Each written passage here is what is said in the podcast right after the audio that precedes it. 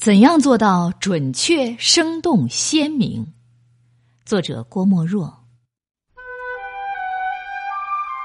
写文章要有一定的技巧，要使文章写得好，恐怕总得懂一点逻辑、文法和修辞。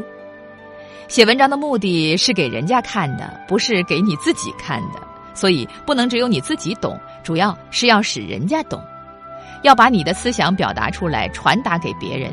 你自己先要有准确的概念和见解，然后如实的表达出来。你所看到的客观事物，总要使得没有看到的人也浑如在眼前。而要做到这样，当然要懂得一点逻辑和文法，因为不合逻辑就不通，不合文法也不通。老实一点是做到准确的好办法。不一定要苦心孤诣的去修饰，逻辑和文法其实也就是老老实实的方法。我们平常讲话很少讲不通的话，这是因为讲话时老实，有什么就讲什么。可是写起文章来，苦心孤诣的一经营，往往弄巧成拙。如果是老实的，用最恰当的字眼，把你所看到的、想到的写出来。就比较容易准确，一家不恰当的修饰反而不准确了。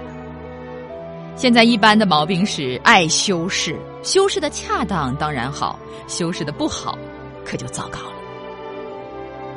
要使文章生动，我想少用形容词是一个秘诀。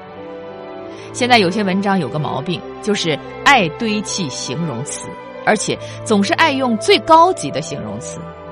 如形容一个人的美，就说非常非常的美，或极端极端的美；又如六万万人正以排山倒海、乘风破浪之势，这样的句子就有点不恰当。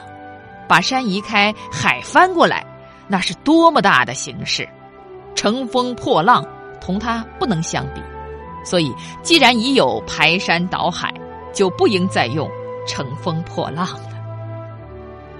总之，写文章要老实一点儿，朴素一点儿，看到什么想到什么就写什么，自己的思想认识明确，然后适当的表达出来，就一定会准确。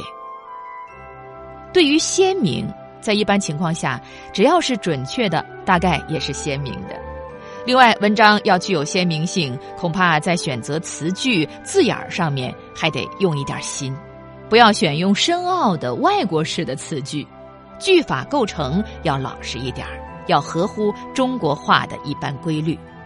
用字有个秘诀，就是选现成的概念明确的字，不要找太偏僻的字。